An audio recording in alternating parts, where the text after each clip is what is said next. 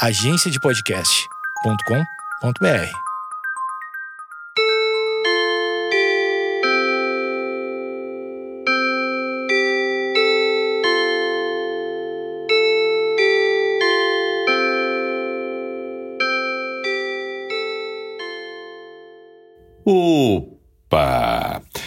Chegamos nós para mais um episódio do podcast do Pi, podcastdopi.com.br. Seja muito bem-vindo, saudações. Aí está é, em todas as plataformas, Spotify, Deezer, Castbox, enfim. Espalhe, assine, cadastre, faça tudo para que a gente possa manter este contato, para que a gente constantemente tenha esta troca interessante, tão boa. Espero que assim seja no seu caso, como é para o meu, esse momento em que eu posso aqui manifestar de uma forma tranquila, espontânea, livre, tudo aquilo que penso, algumas coisas que acredito, outras tantas que duvido até mesmo em relação a mim mesmo, diante daquilo que supostamente poderia eu crer, mas que por consequência logo mais já desisto e quem sabe penso o contrário. Enfim, essas coisas todas.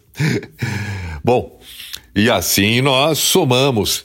Às vezes podemos até dividir, mas eu quero crer e assim torço para que na maioria das vezes acrescente algo, seja para mim mesmo ou no seu caso, quando agora como é o exemplo estiver me ouvindo. Digo também no meu caso porque a fala, quando manifestada e não só pensada, quando se manifesta, quando se dá volume, quando se dá forma auditiva para um pensamento, uma sensação, um sentimento, ele acaba também retumbando, ecoando naquela mesma pessoa que manifesta. Isso é uma das coisas mais legais que existe. Teve um outro episódio do podcast que eu comentei. Quando a gente propõe é, uma boa conversa, quando quando tantos especialistas sugerem que algumas pessoas tenham um acompanhamento, um, um terapêutico, uma psicóloga, um psiquiatra, um, um, uma terapia, uma consulta e tal, passa muito por isso, pela possibilidade da pessoa manifestar aquilo que ela pensa sem o julgamento e dar o direito dela ouvir a ela mesma em voz alta. Porque quando a gente pensa, o pensamento fica internamente retumbando, internamente vibrando e não tem vazão. E acontece que, ao não ouvir em voz alta o seu próprio pensamento, mas apenas internamente, ele não vem de fora para dentro, ele apenas se manifesta de dentro para fora. Portanto, aí, apenas no ponto de vista seu mesmo, meu mesmo, se for esse o meu caso. Entende? Então há uma manifestação.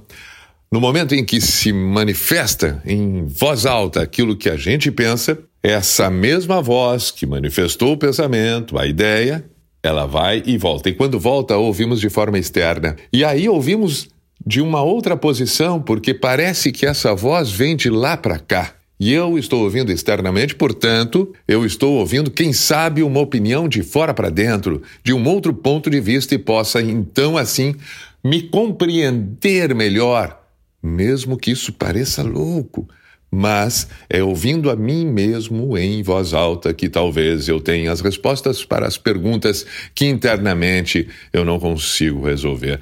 É mas quando se fala isso, eu não quero aqui dizer que é o mesmo que falar sozinho. Falar sozinho é dar vazão, dar voz para um pensamento, mas apenas como falar, conversar, dar, dar a palavra. Diferente de pensar alto é conversar. Conversar com outra pessoa e aí rebate essa mesma voz contigo e esta outra pessoa não precisa dizer absolutamente nada. Isso também diz respeito à importância de termos alguém para nos ouvir. Pense sobre isso também como forma de um acréscimo às suas próprias coisas. Nada melhor do que você mesmo ouvir as suas próprias ideias. Mas para isso é preciso visualizar alguém na sua frente, se é o caso de não ter ninguém, mas converse com outra pessoa.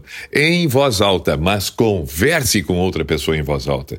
Porque aí você vai perceber que está ouvindo a você mesmo, de um ponto de vista diferente, tanto na hora de ouvir quanto na hora de ser dito. Bom, são exercícios legais e nós precisamos nos conhecer. É preciso que a gente se conheça cada vez mais, numa velocidade intensa que vivemos de informação. Cada vez fica mais difícil é, explorarmos a nossa tão importante intimidade nas nossas possibilidades. As ações são fundamentais, mas as reflexões também, para que a gente possa conduzir também esta velocidade de uma forma controlada, ainda que talvez necessariamente mais rápida, porque o tempo está relacionado a tudo isso. Bom, assim que se fazem as relações, tanto se comenta sobre relações com outras pessoas, quando na realidade as relações com a gente mesmo é que são as mais difíceis. Brigamos com a gente mesmo o tempo todo. É natural que seja assim. E num momento de vida em que a gente tem muita liberdade, muitas possibilidades.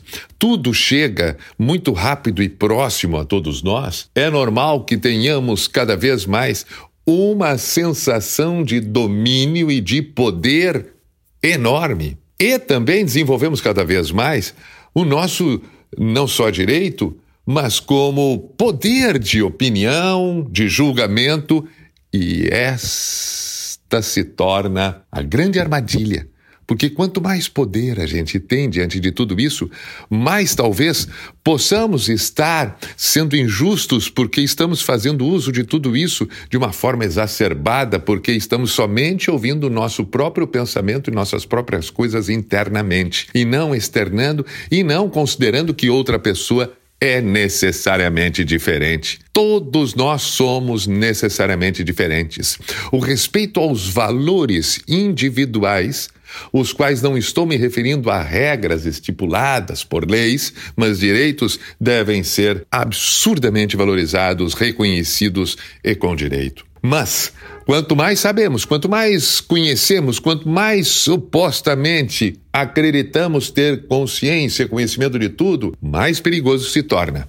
Mais enfrentamentos, mais animosidades, porque precisamos necessariamente ouvir o outro. Passe a ouvir bastante, não só o outro, a você mesmo, fazendo esse exercício. Estou eu aqui pensando que nos dias que passamos, que enfrentamos, cada vez mais se fala sobre relacionamentos. Ainda esses dias, no programa que faço atualmente no rádio, no Rio Grande do Sul, chamado Cafezinho, na Rádio Mix, se debate muito inúmeras coisas, mas inúmeras são as vezes em que ouvintes se manifestam sobre relacionamentos. Ainda recentemente, uma das uh, questões surgidas através de um ouvinte foi de que existia uma dúvida interna de uma das partes sobre como lidar com a outra pessoa se a outra pessoa tinha uma condição financeira diferente, um pouco mais baixa, uma condição não tão agradável quanto desta pessoa, e mesmo tendo mais baixa condição financeira,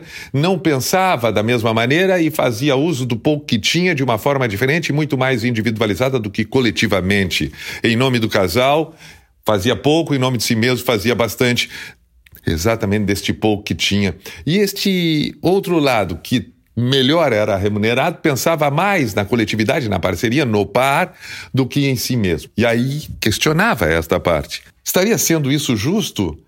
E a outra pessoa não seria capaz de perceber e não poderia abrir mão um pouco, até porque esta outra parte já alertou, já comentou? Bom, me parece muito claro isso que o princípio deste atrito é a não percepção de que pessoas são diferentes. E que em aspectos como esse são acordos de funcionamento entre duas pessoas. Claro! E que se uma parte não foi acordada, e se uma parte, veja bem o termo acordada, não despertou, se uma ainda dorme, sob aquilo que ela aprendeu a ser e sob aquilo que ela faz e acredita ser o melhor? De que maneira vai haver o um entendimento entre as partes se ela, repito, não está acordada para este compromisso? Porque ela não só pensa diferente, como ela faz diferença. Mas ela fazendo de forma diferente, fazendo esta diferença, não significa que ela esteja errada significa apenas que ela tem um valor diferente para perceber as mesmas coisas. As combinações são algumas, e outras não. E quem foi que disse que talvez na cabeça desta pessoa esta mesma não esteja fazendo outras concessões em nome do par e que esta pessoa julga que a outra parte possa não estar fazendo? Porque afinal de contas são valores diferentes. E o que se percebe é que existem sim pessoas com perfil de um controle maior e outras com um controle menor daquilo que o outro faz, quando encontram-se em pares. E aí existe o dilema. Portanto, o exercício da reflexão sobre os valores de outra pessoa em relação à sua própria vida, sua própria história, é fundamental.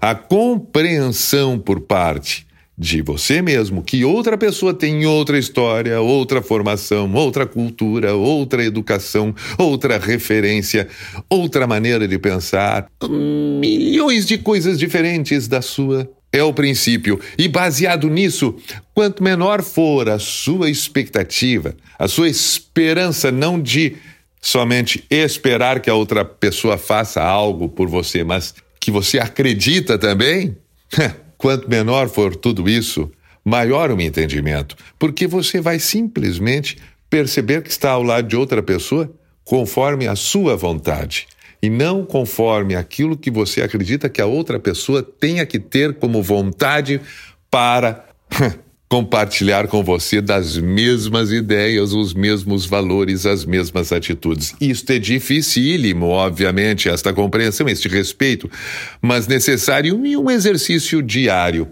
Talvez propondo algo possa ser interessante, mas apenas propondo, sugerindo e cabendo a cada um aí sim a compreensão e, quem sabe, o acordo, o acordar para este entendimento. Se não for assim, que cada um faça aquilo que acredita, porque é assim que deve ser, desde que esse que faça o que acredita não esteja agredindo, ou melhor, que o outro que se sinta agredido saiba discernir se vale a pena ou não isto tudo que está acontecendo. Bom, as relações são assim.